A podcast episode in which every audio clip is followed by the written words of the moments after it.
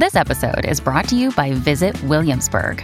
In Williamsburg, Virginia, there's never too much of a good thing. Whether you're a foodie, a golfer, a history buff, a shopaholic, an outdoor enthusiast, or a thrill seeker, you'll find what you came for here and more. So ask yourself, what is it you want? Discover Williamsburg and plan your trip at visitwilliamsburg.com. Hey, it's Ryan Reynolds, and I'm here with Keith, co star of my upcoming film, If, only in theaters, May 17th. Do you want to tell people the big news? All right, I'll do it. Sign up now and you'll get unlimited for $15 a month in six months of Paramount Plus Essential Plan on us. Mintmobile.com slash switch. Upfront payment of $45 equivalent to $15 per month. Unlimited over 40 gigabytes per month. Face lower speeds. Videos at 480p. Active Mint customers by 531.24 get six months of Paramount Plus Essential Plan. Auto renews after six months. Offer ends May 31st, 2024. Separate Paramount Plus registration required. Terms and conditions apply if rated PG. When you need mealtime inspiration, it's worth shopping Kroger, where you'll find over 30,000 mouthwatering choices that excite your inner foodie. And no matter what tasty choice you make, you'll enjoy our everyday low prices, plus extra ways to save, like digital coupons worth over $600 each week. You can also save up to $1 off per gallon at the pump with fuel points. More savings and more inspiring flavors make shopping Kroger worth it every time. Kroger, fresh for everyone. Fuel restrictions apply. Hola, esto es New Books Network en español. Bienvenidos una vez más a New Books Network en Historia en Español, un podcast de The New Books Network. Soy su anfitriona Ana Sánchez Ramírez. Hoy tengo el gusto de conversar con el doctor Aldo Marchesi sobre su libro Hacer la Revolución, Guerrillas Latinoamericanas de los años 60 a la caída del muro, publicado por Siglo XXI Editores. El libro es la edición en español de Latin American's Radical Left, Rebellion and Cold War in the Global Sixties de Cambridge University Press, publicado en 2017. Aldo Marchesi es doctor en Historia Latinoamericana de NYU. Tiene un posgrado en Historia Contemporánea del Instituto Universitario CLAE y un profesorado en Historia del Instituto de Profesores Artigas en Uruguay. Su trabajo se centra en los procesos de violencia política y autoritarismo de la historia reciente en Uruguay en el Cono Sur. Actualmente es profesor de la Universidad de la República Montevideo, Uruguay, donde también es investigador asociado del Centro de Estudios Interdisciplinarios Uruguayos. Aldo, muchas gracias por acompañarnos. Muchas gracias a ustedes por invitarme a hablar del libro. Bueno, para empezar, ¿podrías contarnos un poco sobre tu trayectoria personal y profesional y cómo empieza este libro sobre la izquierda armada en el Cono Sur? Bueno, yo eh, en realidad hace como ya a esta altura 20 años que vengo trabajando en un campo que tuvo una expansión importante en este siglo, que es lo que se llama historia reciente, un pasado reciente, eh, que es un campo historiográfico que tuvo un desarrollo importante no solo en Uruguay, sino en el Cono Sur. Básicamente la reflexión sobre lo que había ocurrido en el ciclo que se inicia en los tardíos 60 y culmina en los 80 eh, con el retorno democrático. Digamos, es un ciclo de polarización social y política que tiene una respuesta autoritaria, una dictadura muy fuerte de carácter conservador y después eh, se da el renacer democrático en los 80 Y esto es un campo de estudios que en Uruguay tuvo una expansión importante y que tenía, y también había una demanda social importante acerca de, esto que se llamaba historia reciente. Eh, digamos, el hecho de que era un periodo muy cercano, muy conflictivo en la discusión pública, pero había como una suerte de demanda acerca de la necesidad de que los historiadores empezáramos a trabajar sobre ese periodo. Eh, y yo soy eh, un historiador de esa generación que se formó en, el marco de esos debates y se formó en, inicialmente en la investigación sobre estos temas en Uruguay. Mis primeros trabajos tienen que ver con la política cultural de la dictadura y también este, otra línea que trabajé tenía que ver con los debates sobre la memoria colectiva, digamos. Este, eh, tengo unos trabajos que son de principios del 2000, donde estudio eh, básicamente cómo se discutía, cómo se discutió en el retorno democrático la experiencia de los 60 y la experiencia de la dictadura. Y, esos trabajos sobre memoria colectiva yo los desarrollé en el marco de un programa que en el CONOSUR promovió la Fundación Ford, el SSRC, el Social Science Research Council y el IDES en Argentina, eh, que era un programa sobre estudios de memoria colectiva, y era un programa conosureño. Entonces ahí este, empecé a tener mucho diálogo con, bueno, con Elizabeth Chelín, que era la responsable del programa, pero con, un conjunto de colegas argentinos, chilenos, eh, brasileros, también participaron algunos peruanos. Y fue en ese programa que duró varios años que yo me fui dando cuenta, me fui, digamos, como que mi mirada fue saliendo un poco de Uruguay o se fue ampliando al Cono Sur. Eh, porque lo que me llamaba más la atención era cómo había un conjunto de lenguajes políticos y actores que primero funcionaban regionalmente y segundo tenían un lenguaje común en la región. Este, uno podía encontrar que los militares, que los movimientos de derechos humanos, que ciertos políticos de centro en las transiciones, este, que partidos de izquierda a fines de los 60, más o menos tenían una visión común y efectivamente eh, trabajaban conjuntamente o pensaban en la región de una manera conjunta. Este, y eso fue lo que me fue llevando a, en realidad eso está en la base de este proyecto, que era la idea de, pensar la política eh, eh, de, los 60s y 70s en una perspectiva regional. Este, siempre se hablaba de eso, pero en realidad pocos trabajos, hasta hoy, pocos trabajos han desarrollado perspectivas regionales para pensar eh, este asunto. antes de este trabajo creo que lo que más se había enfatizado, pero que más en el género periodístico que en el género histórico, es lo que se llama la, Operación Cóndor, ¿no? Este, la Operación Cóndor desarrollada por, los militares conosureños, pero más allá de eso no, no, no habían otras cosas. Este, y bueno, fue en ese marco que, digamos, con la idea de hacer algún trabajo con los 60, que no fuera solo sobre, sobre Uruguay, sino que fuera sobre la región, este, fui a hacer mi doctorado a Estados Unidos. Eh, y ahí me encontré con, dos grandes asuntos que me ayudaron a pensar mucho más este, estos temas.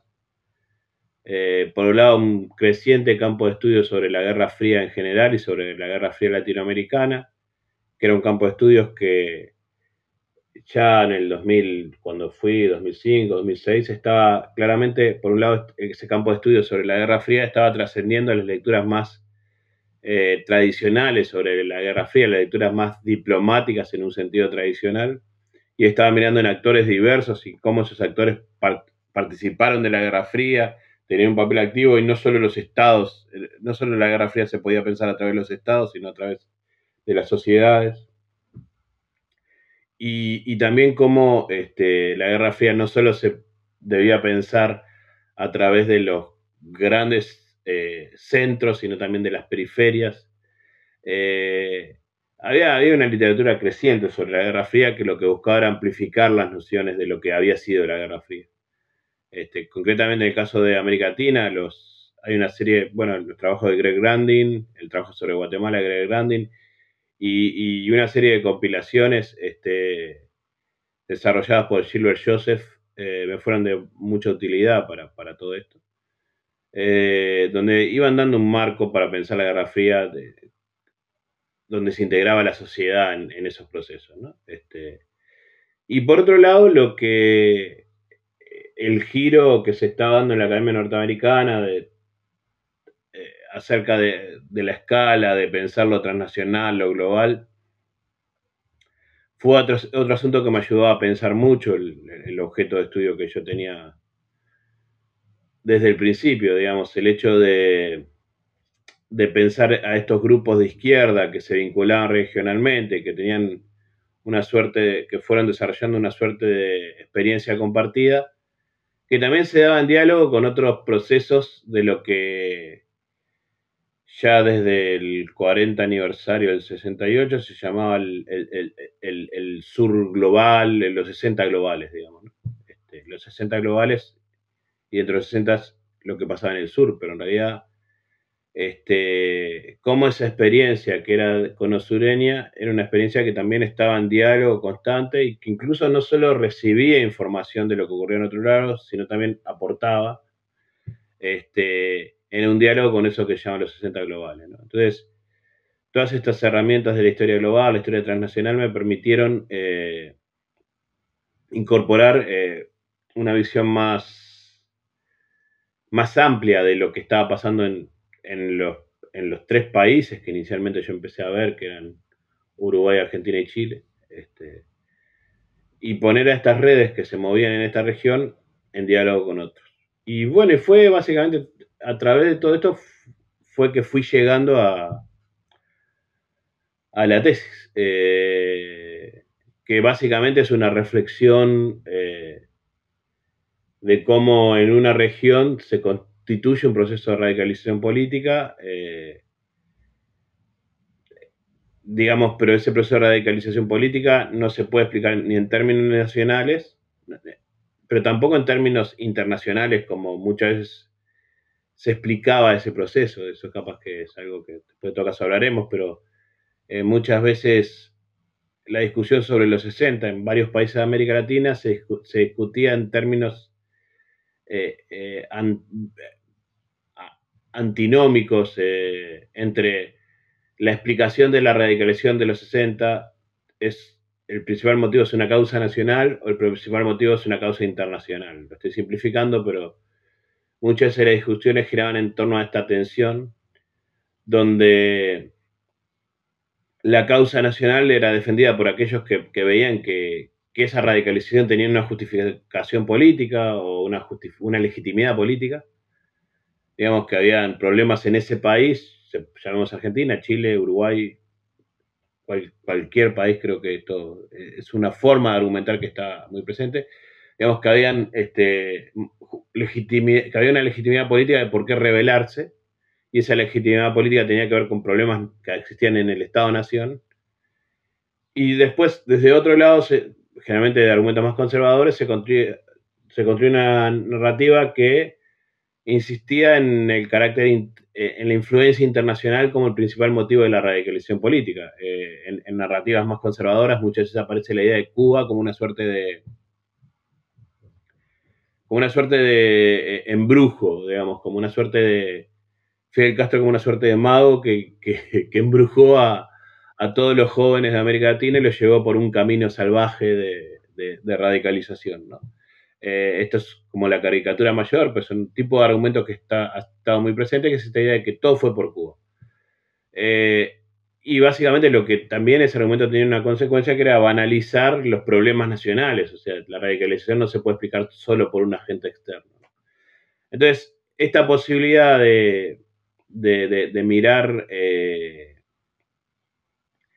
mirar eh, a los militantes en sus países en diálogo con los militantes de la región, a la vez en diálogo con otros procesos que pasaban en otras partes del mundo, me permitía como buscar caminos entre medio de estas dos grandes narrativas que habían estado presentes. Y bueno, y un poco llegué al libro por todo eso. Excelente, Aldo. Quisiera ahora preguntarte sobre uno de los ejes conceptuales del libro y si nos puedes contar más acerca de la aproximación que propones eh, de la noción de cultura política para investigar esta historia de la izquierda revolucionaria desde una perspectiva transnacional. Sí, el término cultura política este, fue el, esa, a ver, eh, los historiadores tenemos, eh, comparados con otros cientistas sociales, tenemos más debilidades teóricas en algún sentido. No somos, este, muchas veces cuando nos agarran un sociólogo o un antropólogo, hay como un desarrollo teórico mucho mayor acerca de sus categorías. Y yo dudé mucho sobre qué, término utilizar para, designar lo que quería designar. Este, eh, básicamente la idea de cultura política es una idea que tiene muchos usos, que viene de diferentes lugares. Yo en, este caso tomé la idea de cultura política a partir de los estudios sobre la Revolución Francesa, sobre la cultura política de la Revolución Francesa. Eh, y, en realidad, creo que hay algo que, tomaba de ahí, que, era lo que quería mostrar en este caso, eh, que es esta idea de, pensar un movimiento, que en este caso es un movimiento regional, eh, constituido por diferentes actores que tienen, están localizados a nivel nacional, eh, pero, que está, pero que lo que explica en términos más del campo de las ideas o en campo de lo subjetivo, porque están unidos no es algo que se pueda ser reducido a un solo elemento. Eh, capaz que ahí yo por cultura, eh, cultura política transnacional, revolucionaria, quería, incorporar tres elementos que me parecían centrales eh, y que muchas veces no, tenían un balance, por lo menos tenían un balance que a mí no me termina de convencer. Este, en realidad, lo que. los tres elementos que, me refiero tienen que ver con, la, con las ideas, con el campo de la política contingente y con el, campo de lo que podemos llamar sentimientos en un, sentido más general. E, esos tres elementos creo que están presentes en lo que llamamos esta cultura política revolucionaria. Cuando me refiero al campo de las ideas, es, un gran tema, porque en general las izquierdas luego se han tendido, todavía seguimos en, este tipo de trabajos sobre los 60, todavía seguimos muy dependientes de las narrativas de los propios actores que vivieron ese periodo. Y luego de la derrota o luego de la decadencia, el fracaso de estos movimientos, muchas veces las lecturas que se han hecho de estos movimientos son hiper ideologizadas, muy marcadas por la idea de que todos teníamos una ideología, esta ideología era una ideología fuerte. Eh, y, bueno, también fuimos derrotados. Y en realidad cuando uno empieza a ver el proceso de creación de estos movimientos eh, de izquierda radical, que, varios de los cuales terminan conformando grupos armados, uno encuentra todo lo contrario, no encuentra una ideología encuentra una diversidad de, ideologías que se encuentran en ciertas nociones acerca de la política. O sea, el elemento ideológico no parece ser el, factor clave en, la constitución de estos movimientos. Entonces, ¿qué quiere decir que encuentra? Puedo citar ejemplos. Eh, en, cualquiera de estas agrupaciones que luego que yo trabajé y que luego van a trabajar regionalmente en forma, de manera conjunta, como los Tupamaros, el MIR chileno, el ERP argentino, el LN boliviano, uno encuentra gente que viene de ciertas experiencias del nacionalismo revolucionario o populista, digamos, como esos antecedentes de los 40 y 50 que, están muy presentes en, varios países de América Latina. Eh, incluso algunos que reivindican por ejemplo, hay sectores dentro del, ERP argentino que, reivindican el, aprismo, digamos, el, APRA, de, o sea, que inicialmente se formaron en, esa experiencia del aprismo. Eh, uno encuentra eh, militantes que vienen del campo del catolicismo, eh, uno encuentra militantes que vienen del campo de las experiencias socialistas, a veces con un tono socialdemócrata, uno encuentra militantes que vienen del comunismo. Eh, eh, eh, lo que quiero decir es que en realidad la ideología no fue tan relevante en la constitución política de estos grupos.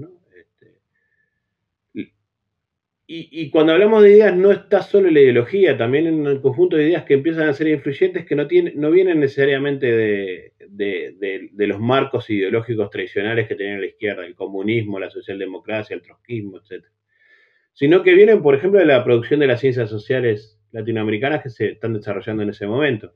Un elemento en el campo de las ideas que empieza a ser muy influyente es la teoría de la dependencia para todos estos grupos. Y sin embargo, esto no, está en el marco de una ideología, ¿no? pero constituye parte de una cultura política revolucionaria. Eh, ellos incorporan el tema del dependentismo eh, en, una manera bastante radical. Eh, y, la teoría de la dependencia no es un marco ideológico, tiene que ver con esto, con eh, el desarrollo intelectual de las ciencias sociales del momento. Entonces, esto es parte, e, estos marcos de interpretación histórica que, desarrollan las ciencias sociales de ese momento son parte de las ideas que están circulando y que son parte central de estos grupos.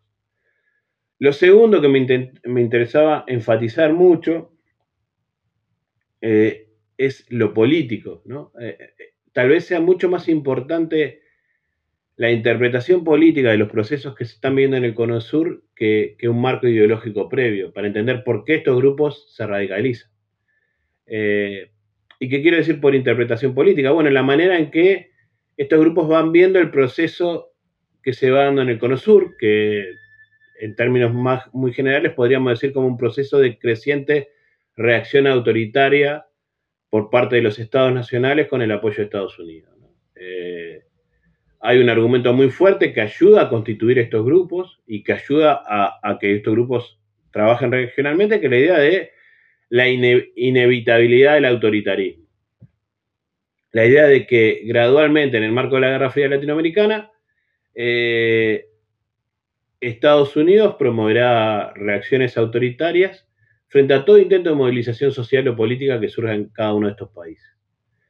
Eh, y este es un elemento clave en el hecho de que mucha gente se junte y opte por la opción, por la violencia política, por la idea de la revolución armada. Eh, en algunos casos incluso ese proceso tiene como un momento previo que la idea de que hay que estar preparado para la reacción autoritaria que se viene y eso es lo que va generando la organización armada, digamos. Este, por ejemplo, en el caso de los Tupamaros, ellos cuando cuentan su historia hablan de que hay un primer momento que es defensivo, que en realidad lo que generan son organizaciones de seguridad para apoyar las marchas, las movilizaciones, y eso luego los va llevando a desarrollar un aparato armado. Entonces, esta idea de la inevitabilidad del autoritarismo tal vez sea mucho más influyente a la idea de pensar cómo estos grupos se van encontrando eh, que una, una, ideología previa. Este, de hecho, varios de estos grupos incluso renuncian a tener una ideología.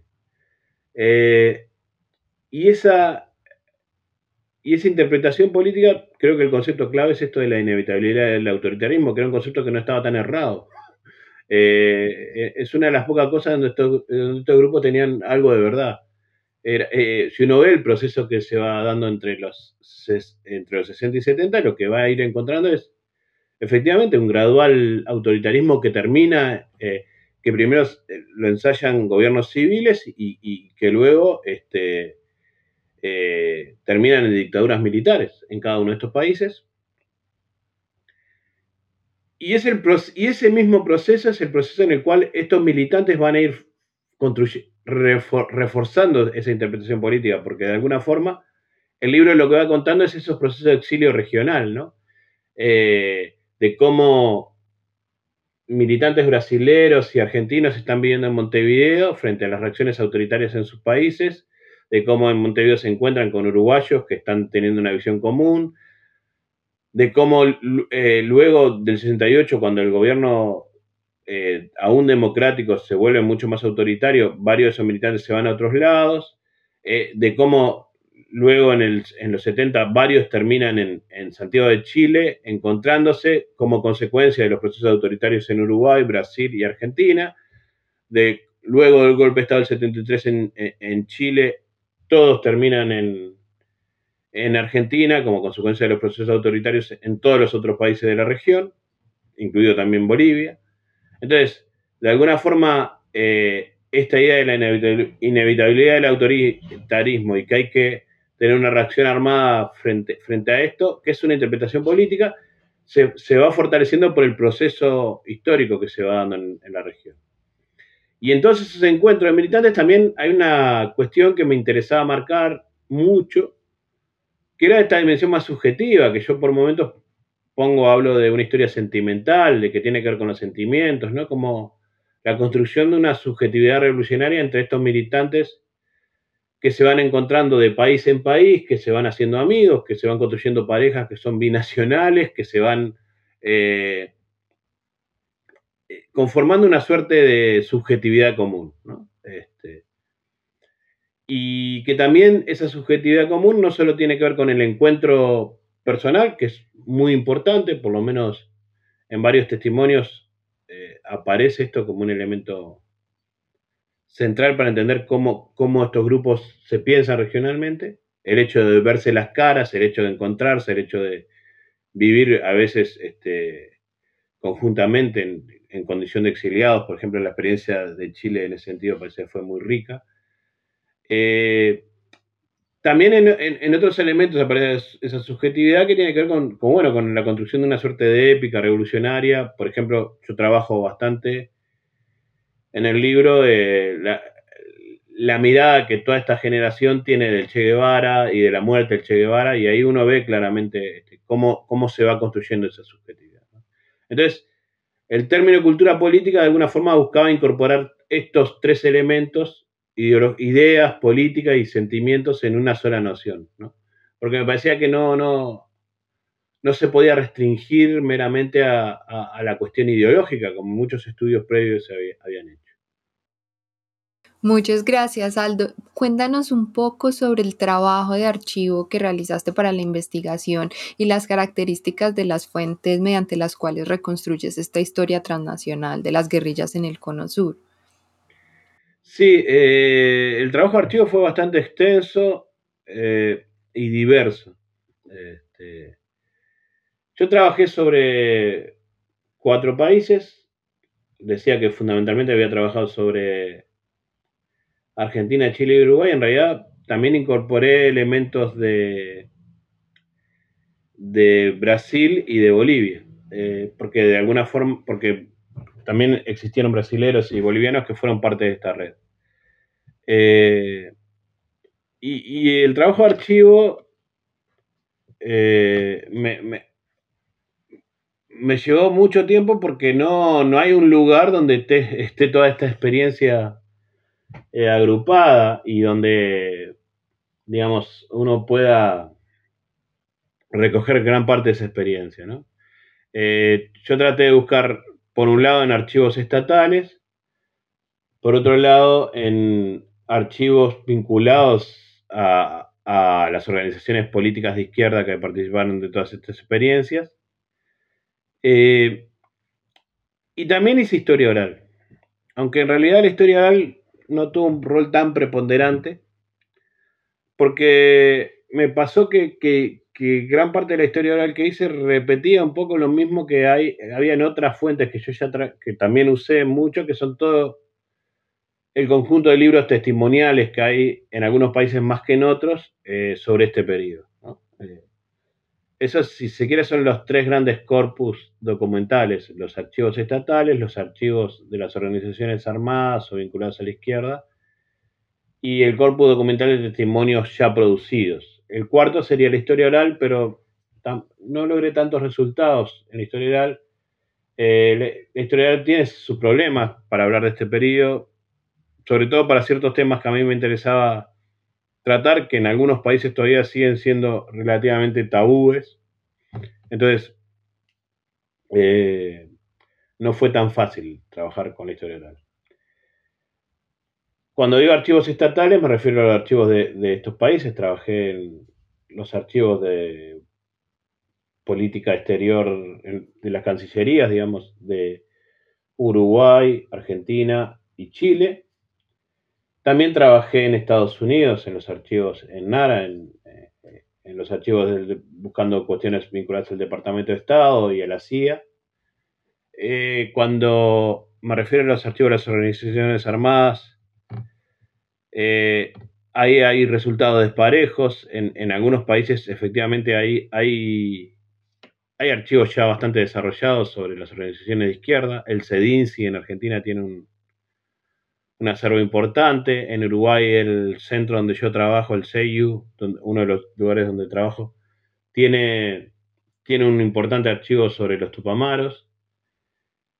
En Chile, esto es más complicado, si bien había por un lado habían varios acervos digitales importantes, después tuve que hacer un trabajo más personalizado, donde ciertos militantes me fueron dando materiales que fueron bastante importantes para lo que yo estaba buscando.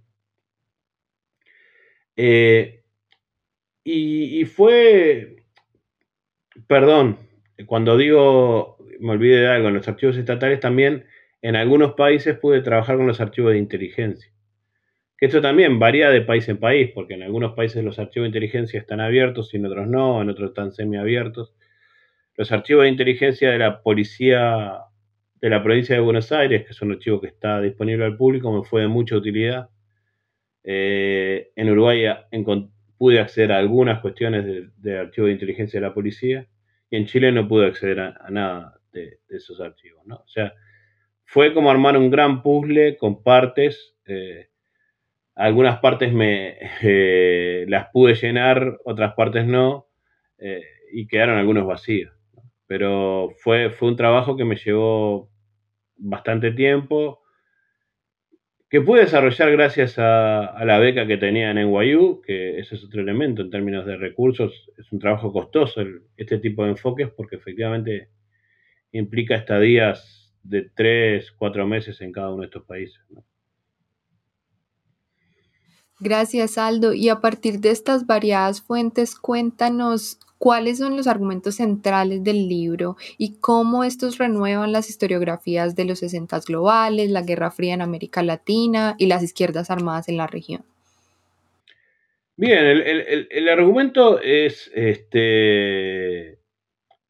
Básicamente lo que, lo que el libro cuenta es cómo se da un proceso de radicalización de militantes sociales y políticos en Argentina, Uruguay, Chile, eh, Brasil y Bolivia, aunque Brasil y Bolivia tienen un lugar, más, tienen un lugar menor en, el libro. ¿Cómo se da ese proceso de radicalización? ¿Cómo se construyen este, nuevas herramientas políticas? Eh, y lo que intenta es explicar el cómo, lo que intenta explicar es eh, por qué se da esa radicalización. Y varias, en realidad esto tiene bastante que ver con algunas de las cosas que ya, que ya venimos hablando.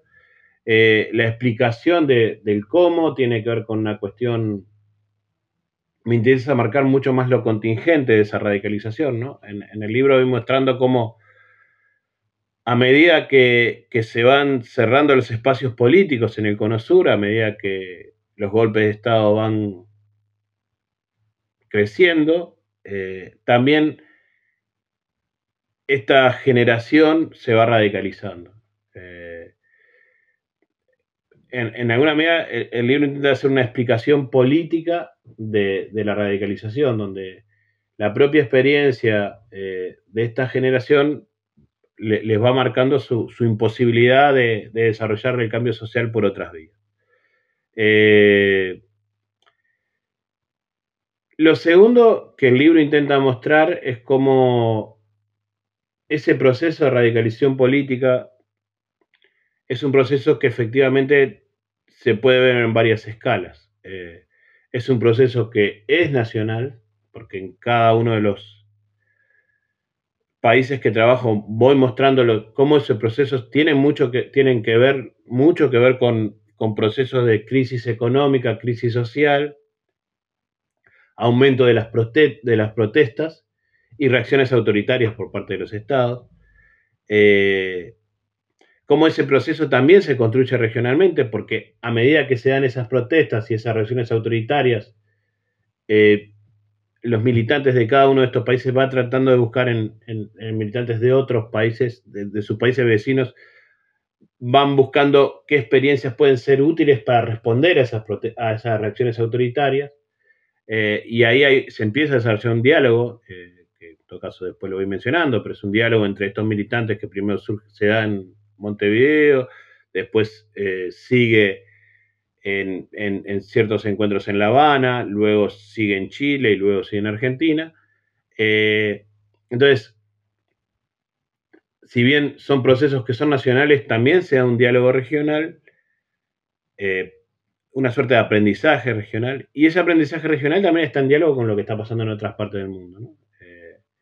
Y ahí también, en alguna forma, discuto en una escala más global la idea de que, de que cuáles son los, aunque no lo, no lo planteo en el libro de esta forma, pero eh, digo, luego lo he escrito de esa manera en, en, algunos artículos, ¿cuál el, cuáles son los centros de lo que se llama los 60 globales. ¿no? Este, y de alguna forma lo que intento mostrar es que esta zona del mundo contribuyó a pensar los 60 globales, ¿no? como ciertas experiencias de resistencia política que surgieron en esta parte del mundo eh, tuvieron impacto en Europa, para poner un ejemplo. Tuvieron impacto en otras áreas del mundo. Eh, y este es un poco el, argumento, ¿no? La idea de que para pensar la, la polarización hay que, eh, y la radicalización de estos sectores de izquierda, hay que pensarlo en este diálogo de escalas entre lo nacional, lo regional y lo, y lo global, ¿no? Excelente, Aldo. Ahora pasando a los capítulos del libro, ¿puedes hablarnos más en detalle sobre las interpretaciones de la Revolución cubana que surgen dentro de las izquierdas del Cono Sur y también cómo se concibe la opción de la violencia revolucionaria desde centros urbanos como Montevideo, que estaban ya experimentando un incremento en la movilización social de diversos sectores? Claro, lo que básicamente lo que tú estás mencionando es un, capítulo del libro que yo trabajo eh, sobre Montevideo, ¿no? Eh, que lo, que en ese capítulo trabajo en torno a, una idea que es relativamente innovadora en aquel contexto, que es la idea de guerrilla urbana. Y esto tiene que ver con, con, por lo menos con dos asuntos que me parecen relevantes para pensar las narrativas sobre la radicalización de los 60 en América Latina. Lo primero que está este argumento tan manido, que ya lo he mencionado, acerca de que eh, la revolución cubana creó todo. ¿No? Y sin embargo, lo que repaso en ese, capítulo es la experiencia de varios militantes uruguayos que también están en diálogo con militantes argentinos que estaban en Montevideo y con militantes brasileños que estaban en Montevideo, acerca de cómo sería la revolución en esta zona del mundo. Y lo que, lo que, lo que ahí muestra es que justamente, eh, si bien hay una sintonía enorme con la revolución cubana, eh, estos militantes uruguayos son conscientes de sus diferencias con la revolución cubana, de sus diferencias en tanto eh, lugar del mundo, geografías, desarrollo demográfico,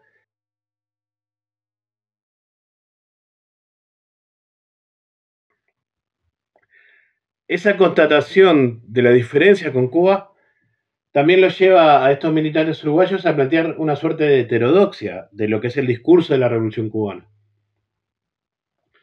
La revolución cubana en aquel momento estaba planteando la idea de la guerrilla rural como el, único método para desarrollar la revolución. y estos plantean una serie de elementos alternativos que tiene que ver con cómo pensar la revolución en la ciudad, que es esta idea de la guerrilla urbana, y que va a ser una idea que no solo va a ser influyente, bueno, va a ser muy influyente en Uruguay, porque es la base del desarrollo de lo que luego serán los tupamaros, pero también va a ser influyente en la región, porque muchas de estas ideas de la guerrilla urbana se adecuaban mucho mejor a las características de la revolución. Y estas ideas eh, se van a dar en, un diálogo que no, va a ser fácil con la Revolución Cubana, que por momentos va a ser conflictivo porque en alguna medida van a disputar ciertas ideas en relación a, la, ortodoxia cubana. Eh, entonces decía, en ese capítulo yo eh, me sirve para dos elementos, para pensar cómo justamente estos militantes van constituyendo ideas propias acerca de cómo debería ser la revolución en, esa parte del mundo. Y lo segundo, para mostrar que el diálogo con la revolución cubana no es un diálogo acrítico y reflexivo automático, sino es un diálogo incluso que podemos llamar conflictivo. Muchas gracias, Aldo. Y pasando al capítulo 2, cuéntanos cómo cambian esas formas de pensar la continentalidad para los militantes corosureños a partir de los eventos del 1966 y 1967 y cómo la experiencia boliviana fue significada en clave de un renovado protagonismo de la guerrilla urbana del Cono Sur. Sí, eh, en, esos años que tú mencionas hay dos hechos que, que van a porque hay, hay un tema que, que es interesante que tiene que ver con esta idea del latinoamericanismo, la continentalidad de la revolución, eh, que si bien desde principios de los 60 aparece como algo existente, eh, en realidad no, no, termina de madurar o no termina de tener una, una realidad más, más palpable hasta, hasta la segunda mitad de los 60, ¿no? que, que hay dos sucesos que marcan que esta idea de, del latinoamericanismo y esta idea de que la revolución efectivamente es continental puede concretarse.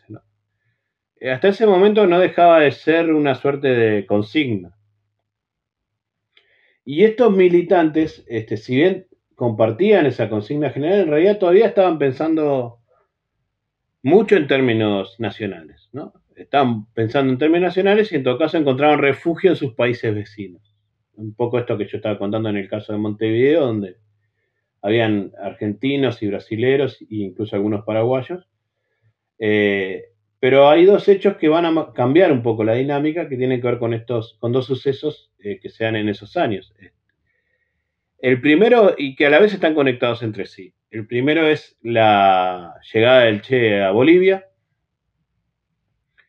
que impacta muchísimo en, esta generación de militantes que se está radicalizando, eh, porque justamente leen la llegada del Che desde una perspectiva regional, que parece ser que también era la manera en que el propio Che Guevara lo estaba pensando. La idea de que Bolivia era el punto de partida para una revolución en la región.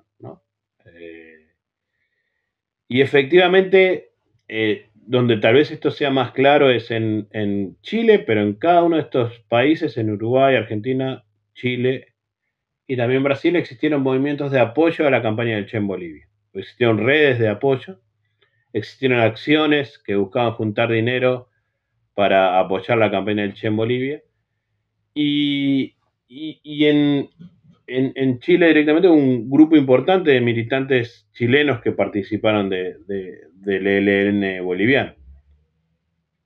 Y yo este, en el libro cito una frase de, la revista Punto Final, que es una revista de izquierda chilena que gradualmente se va a asociar cada vez más con el MIR chileno, donde, donde usan una, donde plantean algo así como la revolución está llegando. La idea que efectivamente la llegada del Che implicaba el hecho que la revolución estaba tocando ya, este, el, casi, casi tocando el territorio chileno, como una idea de territorialidad de la revolución que es muy impactante.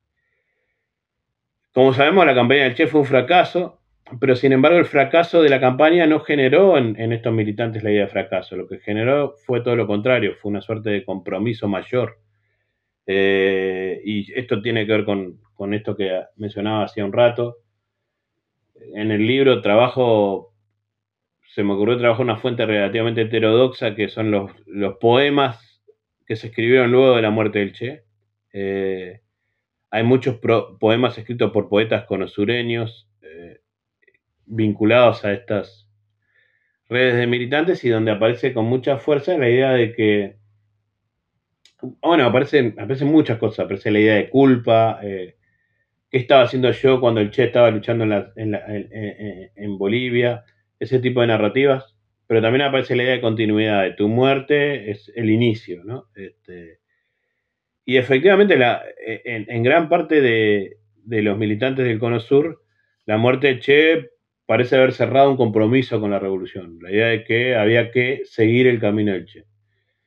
Eh, el otro elemento que es muy importante en el año 67 es la llamada conferencia OLAS, la conferencia de la Organización Latinoamericana de Solidaridad, es una conferencia que se da en La Habana y que es uno de los, tal vez, el, tal vez la mayor conferencia de las izquierdas latinoamericanas en la historia. Habría que ver, eh, pero una de las más importantes donde eh, los cubanos organizan una conferencia eh, que invitan a todos los partidos de izquierda latinoamericanos e incluso invitan a, organizaciones de Estados Unidos, fundamentalmente vinculadas a, al Black Power,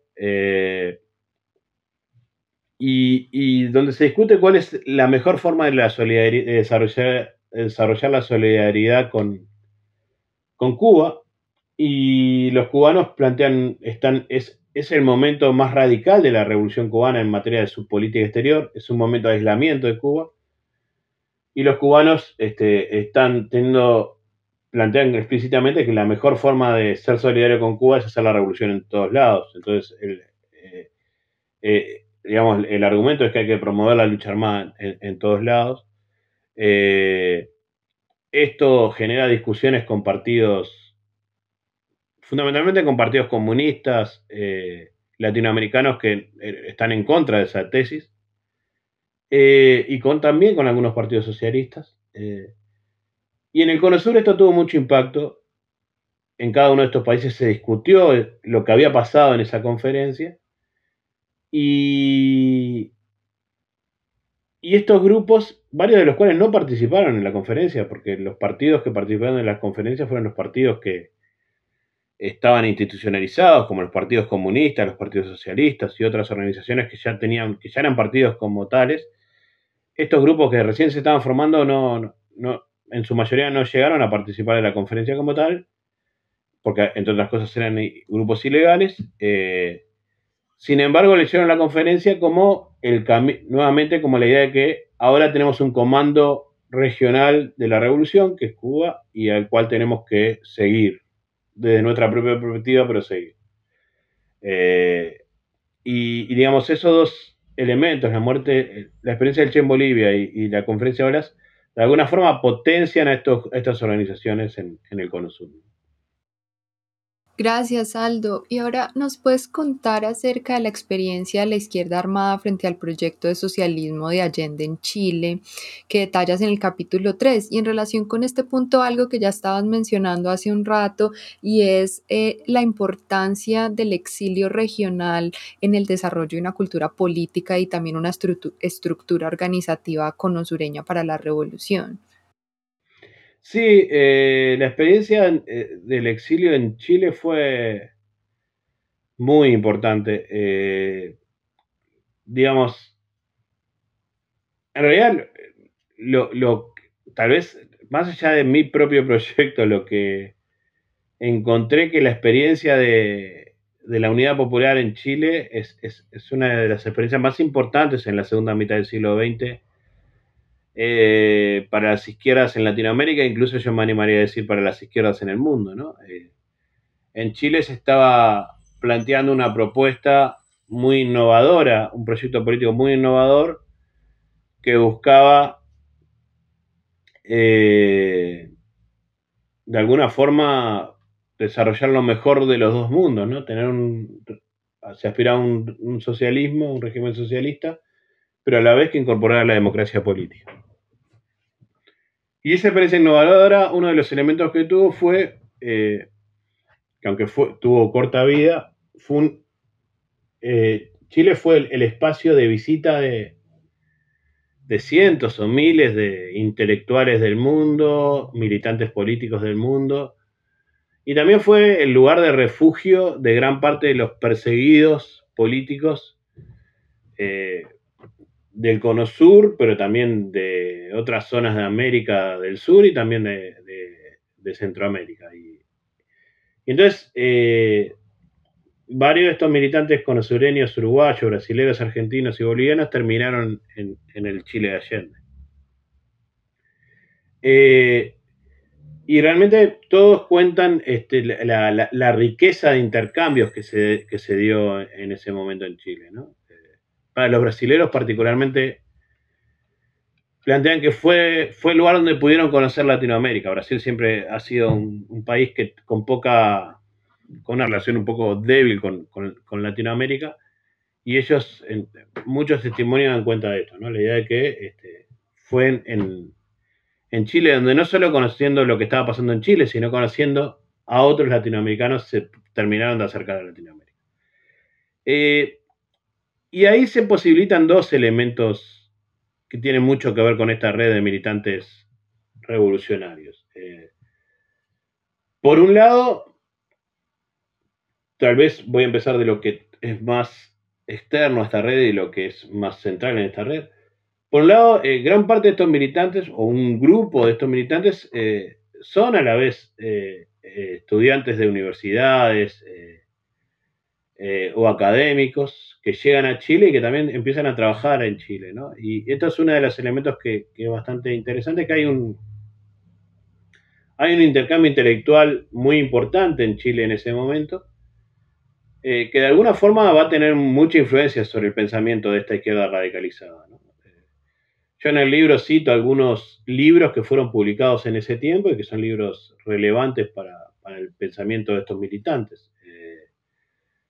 Tal vez hay dos grandes asuntos. Por un lado, lo que ya mencioné, la teoría de la dependencia. Eh, tiene, la teoría de la dependencia en alguna forma, el lanzamiento al mundo se da desde Chile, este, aunque hay varios sociólogos o economistas que son los fundadores de la teoría de la dependencia que son brasileños, sin embargo, sus publicaciones se van a dar en Chile. Eh, Teotonio dos Santos, Baña Bambirra, Fernando Enrique Cardoso eh, publican sus libros en Chile. Otro eh, economista que en realidad era norteamericano, que se llama André Gunder Frank, este, que en realidad es muy interesante la historia, era, un asesor que venía de Estados Unidos, que llegó a Brasilia, que era conservador y que en Brasilia antes del golpe de Estado se radicaliza, se, contacta con Teotonio dos Santos, que es un sociólogo este, brasilero y, en alguna forma van modelando una, versión de la teoría de la dependencia. Eh, va a tener un rol central, en va a terminar en Chile, va a tener un rol central en, las versiones más radicales de la teoría de la dependencia. Eh, y todos estos espacios intelectuales vinculados a la teoría de la dependencia van a estar muy cercanos al MIR chileno.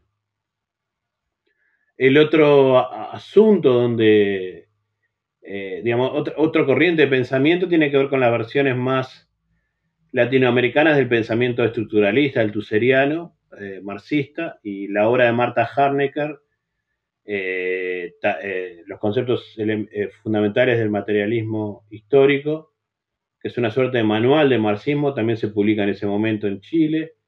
los trabajos de Paulo Freire, que también van a tener influencia en el trabajo social de estas organizaciones, también se publican en Chile eh, en ese momento. O sea, hay un conjunto de, de, aportes intelectuales que se dan como resultado de ese intercambio tan rico que se da en Chile, incluso unos, unos años antes del triunfo Allende, hasta el 73, del 69 al 73, que van a tener un impacto intelectual enorme en esta red de militantes revolucionarios. Y lo, segundo es directamente el encuentro entre estos militantes. Y, ahí es que varios militantes de algunas organizaciones empiezan a pensar esta idea de eh, que el autoritarismo es inevitable, que la reacción autoritaria hay que pensarla no solo en términos nacionales, sino en términos regionales. Y ahí es que se plantea el desarrollo de la construcción de una organización regional de guerrillas, una coordinación de guerrillas en la región que tiene como objetivo pensar eh, cuál va a ser la reacción a este autoritarismo. Eh, y esto es un elemento que también es interesante, si bien decíamos la experiencia de la Unidad Popular es extremadamente rica eh, para todas las izquierdas, lo que se genera en el espacio ese encuentro de militantes que vienen de todas partes del mundo, a la vez para estos militantes de la izquierda más radical, la experiencia de Allende es interpela muchísimo a estos militantes en el sentido de que va en la dirección contraria de lo que ellos intentan decir. Mientras ellos están diciendo eh, el camino pacífico al socialismo no es viable, eh, Allende está proponiendo lo contrario, ¿no? Eh, y, la relación con Allende no va a ser una relación fácil. sin embargo, van a haber espacios de encuentro entre varios de estos militantes que vienen de otros países y, el propio Allende. De hecho, van a haber militantes tupamaros que van a ser parte del cuerpo de seguridad de Allende. Va, a ser una relación con encuentros y desencuentros. Y decía que ahí se crea lo que se llama la Junta Coordinadora Revolucionaria, que es una suerte de coordinación entre las guerrillas conosureñas, eh, entre el MIR chileno, los tupamaros, el, el argentino y el ELN boliviano, cuyo objetivo sería eh, fortalecer esa, estrategia continental en esa parte del continente. Eh, en realidad, la, experiencia la experiencia de encuentro de esa Junta Coordinadora Revolucionaria en Chile va a tener una corta vida, porque luego va a venir el golpe, eh, pero en, en, esa corta vida van a desarrollar desde entrenamiento militar a experiencia de formación política. Cuando se da el golpe de Estado en Chile, ellos eh, de alguna forma lo ven como, no voy a decir que lo ven positivamente, pero lo ven como una confirmación de sus propias tesis. Eh, ven que en realidad el golpe de Estado lo que, lo que muestra es que efectivamente es imposible el camino pacífico al socialismo y que eh, hay una frase de Miguel Enríquez, el líder del MIR, que es muy terrible, que dice, no ha fracasado la revolución, lo que ha fracasado, dice algo así, la estoy eh, recordando de memoria, no ha fracasado la revolución, lo que ha fracasado es el camino reformista al socialismo. Y, esto marca como un proceso, un aumento en la radicalización de estos grupos, que, y esto lo hablo en el próximo capítulo, que, que todos terminan en Buenos Aires y pensando en una suerte de estrategia regional este, desde Buenos Aires, pero esa estrategia está animada con la idea de que efectivamente ellos están en lo cierto, eh, pero sin embargo, digamos, eh, la resistencia en Chile, la, propia resistencia armada, no va a tener más éxito que la estrategia reformista, digamos, en realidad el proyecto autoritario va a destruir a todos por igual, pero sin embargo ellos están con la, tienen una suerte de conciencia eh, de que ellos tienen una visión superior del proceso político. Gracias, Aldo. ¿Puedes profundizar un poco más sobre este repliegue a la Argentina después del golpe militar en Chile y también cómo esta acción coordinada de la represión a nivel regional empieza a cerrar las vías a la revolución continental? Claro, porque decía, todos terminan en Argentina, eh, pensando que efectivamente Argentina para el 74 es el único lugar donde no hay dictadura. Eh, todos los otros países, en Paraguay, Bolivia, Chile, Uruguay y Brasil hay dictaduras. En alguna medida, eh, Argentina es como el único oasis, aunque no era tan oasis. Eh, y pensaban que efectivamente desde ahí se podían pensar acciones para cada uno de esos lugares. Pero una de las cosas que no, prevé que no previeron es que eh, el aparato represivo también estaba siguiéndoles, también estaba pensando en términos regionales. Eh, no eran solo ellos los que estaban pensando en términos regionales, y esto es interesante, en la dialéctica revolución contra revolución, eh, los militares también estaban pensando el proceso de una manera regional. Hay documentos de la CIDE, la Agencia de Inteligencia Argentina, donde eh, narran eh, eh, esto que está pasando en Chile y, dan cuenta de efectivamente que este, el proceso de la, de la, de la, de la, dialéctica entre revolución y contrarrevolución hay que pensarlo en términos regionales. y bueno, mientras estos grupos en Argentina, digamos, de alguna forma la experiencia argentina de, de encuentro de estos militantes, eh, se vincula con, la experiencia más militarista de estas organizaciones guerrilleras, que quiere decir con militarista, que apuntan efectivamente a, luego de, apuntan a desarrollar organizaciones más profesionales en lo militar, profesionales tal vez un poco exagerado, pero a tener más armamento, a enfatizar las dimensiones militares de esos proyectos, eh, también a, a tener una visión mucho más dogmática, mucho menos abierta en relación con otras métodos, con otras prácticas políticas que, no sean la, acción armada. Eh, también a, buscar recursos, a comprar empresas, a, pensar en, asuntos vinculados a, la infraestructura y el dinero, a, hacer operativos para conseguir dinero. Eh, y, si bien por un lado hay cierto desarrollo en esos campos, digamos, de la infraestructura para desarrollar las prácticas armadas, también es un periodo donde el aislamiento por parte, fundamentalmente por parte de los chilenos, de los uruguayos, o sea, de los que son exiliados en Argentina, va creciendo cada vez más el aislamiento político en relación a lo que está pasando en, sus lugares de origen. Eh, también es un momento donde la represión se, se regionaliza, ¿no? y, y de alguna forma hay una dialéctica entre estos intentos de organización armada regional de izquierda y la respuesta que va a ser el Plan Cóndor.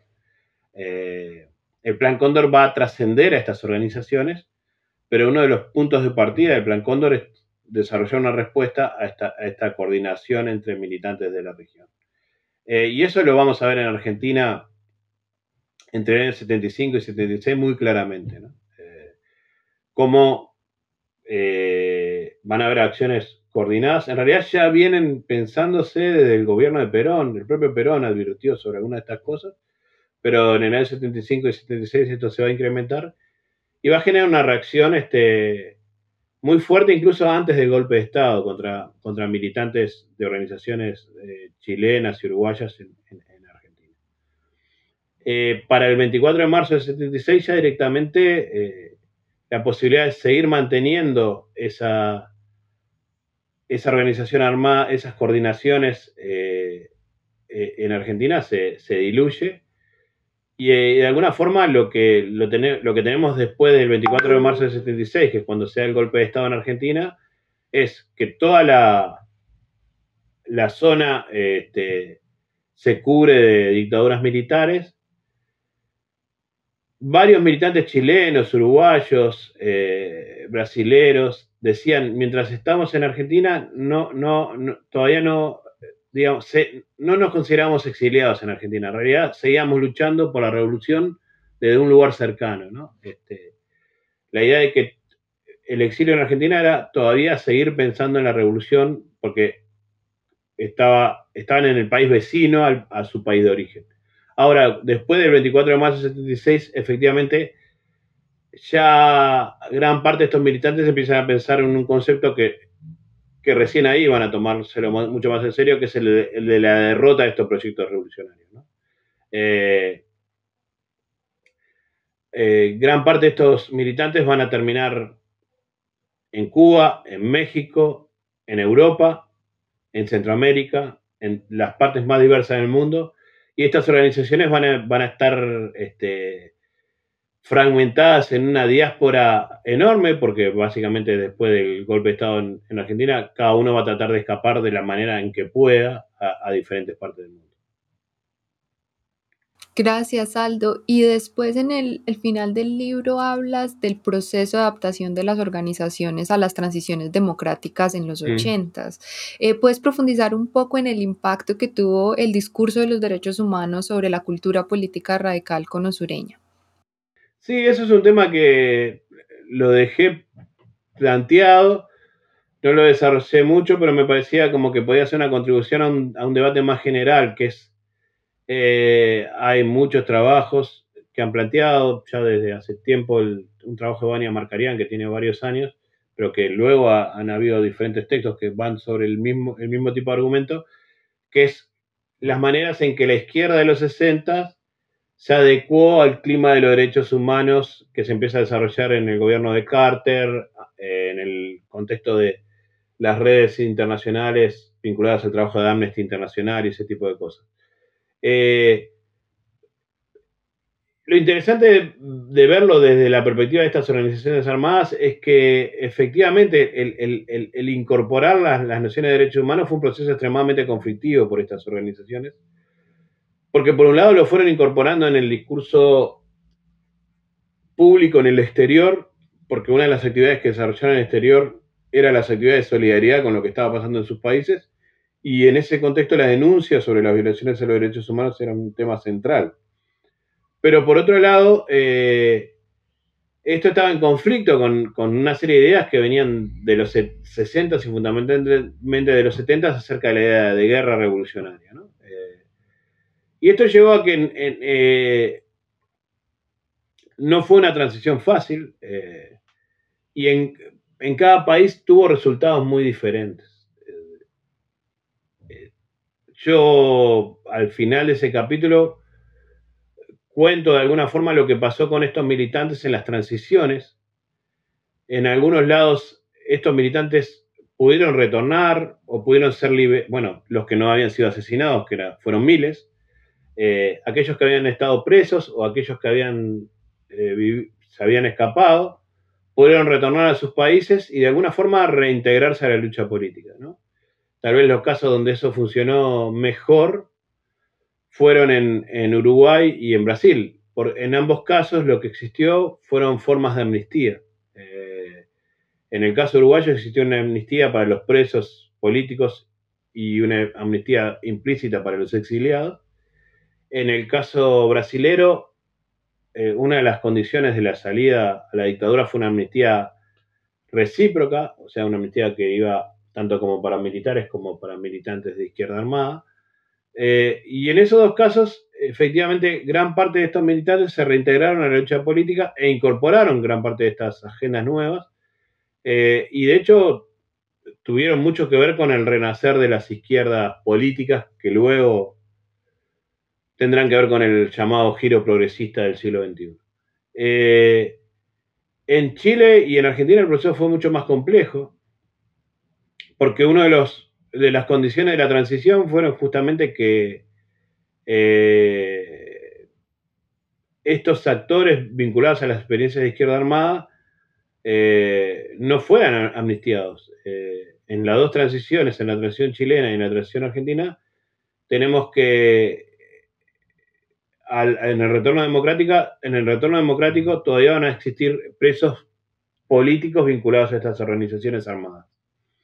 Eh, y esto eh, generó muchos más problemas en la posibilidad de integración de estos sectores de izquierda a, las transiciones posteriores. Aldo, mil gracias por esta exposición tan fascinante sobre tu trabajo en hacer la revolución. Como conclusión te pregunto, ¿qué lecciones consideras que ofrece la historia de las guerrillas del Cono Sur para la historiografía de la violencia en América Latina? Es una pregunta difícil. Este, eh, lecciones historiográficas, eh,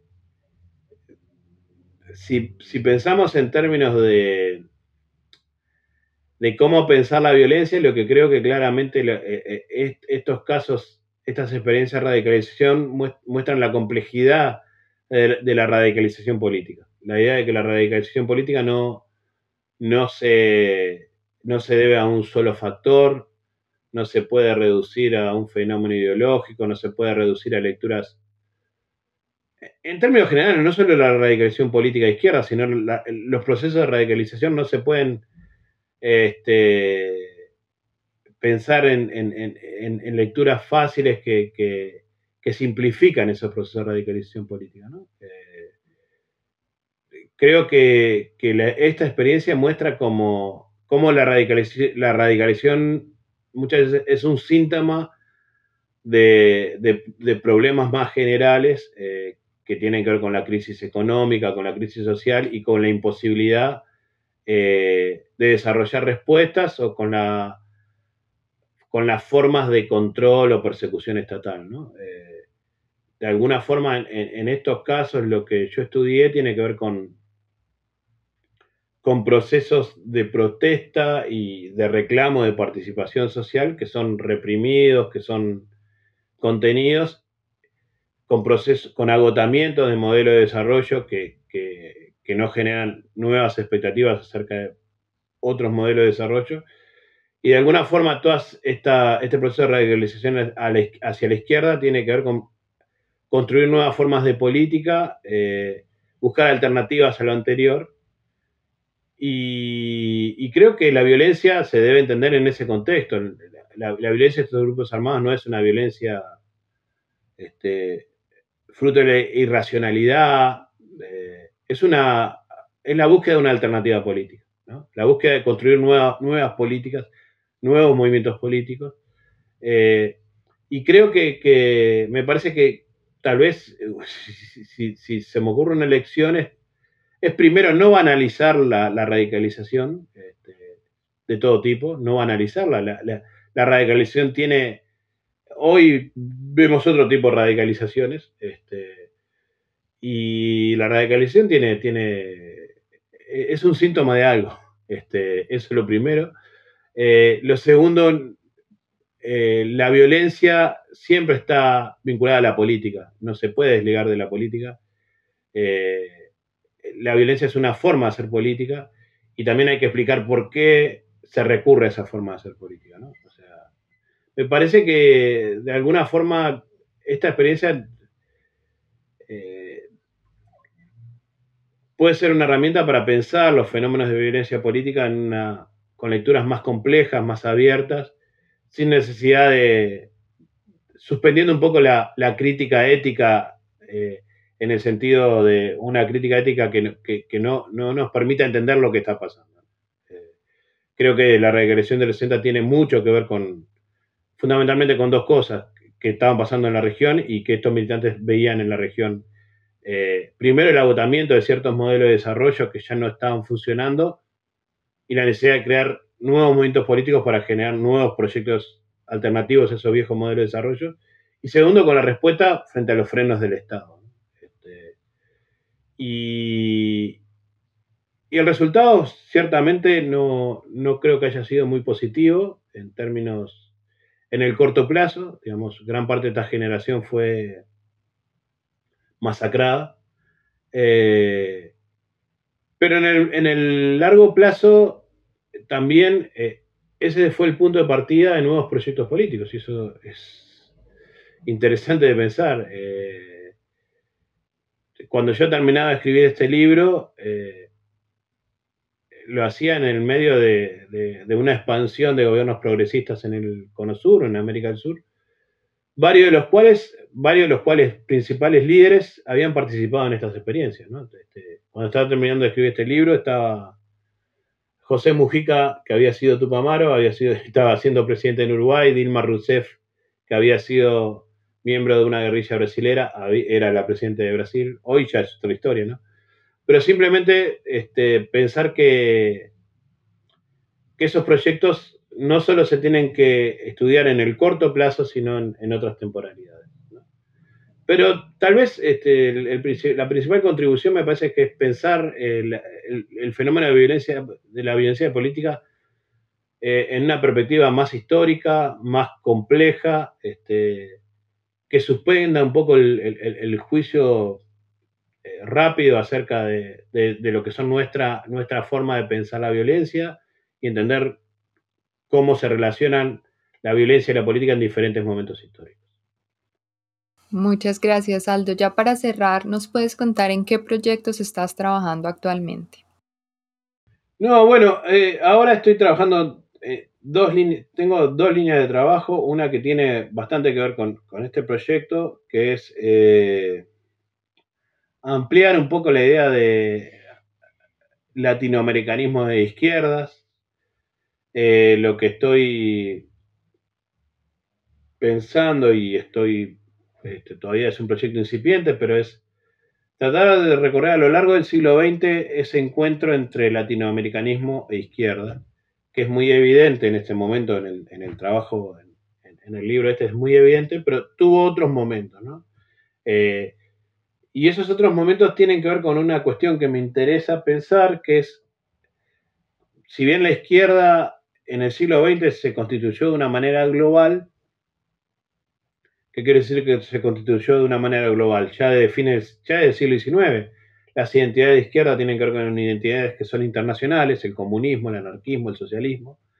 Eh, en el siglo XX en América Latina existieron proyectos que sin negar esa dimensión universal o internacional de la izquierda, buscaban marcar un perfil propio eh, que los diferenciaba de, esas internacionales.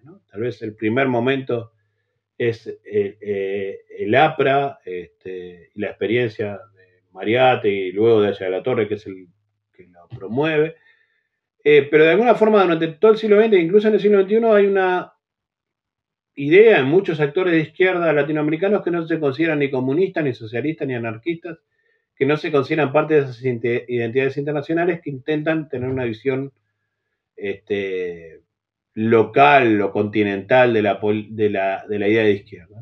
Y es un poco repasar algunos de esos debates en el siglo XX.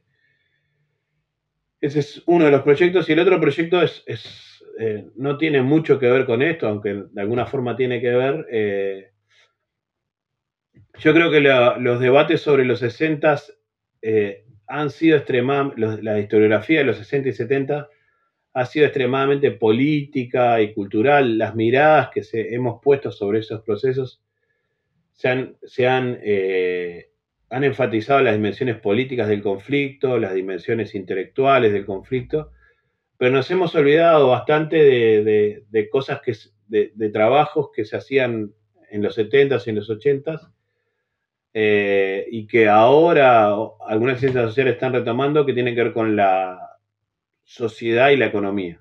Eh, creo que es necesario volver a pensar cuáles son las relaciones entre esos procesos políticos de polarización y radicalización y lo que pasaba con, la economía y cómo, cómo, vivía la gente en última instancia.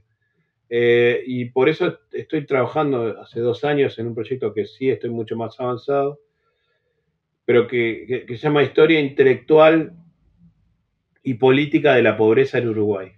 Básicamente lo que quiero hacer es eh, repasar cómo se discutió el problema de la pobreza en Uruguay desde los 50 hasta el siglo XXI. Este, pensar la pobreza, pero no del lugar, no soy economista, no tengo herramientas para pensarlo desde ese lugar, este, pero sí desde un lugar más eh, de, bueno, cuáles fueron los debates acerca del problema de la desigualdad y la pobreza en este periodo. Porque me parece que tiene mucho que ver con estos fenómenos de radicalización que investigué en este libro. Súper interesante, Aldo. Muchas gracias por acompañarnos en este episodio de New Books Network en Historia en Español y por esta estimulante conversación sobre hacer la revolución. Gracias a vos. Gracias por escuchar New Books Network en Historia en Español, un podcast de The New Books Network. Gracias por escuchar New Books Network en Español.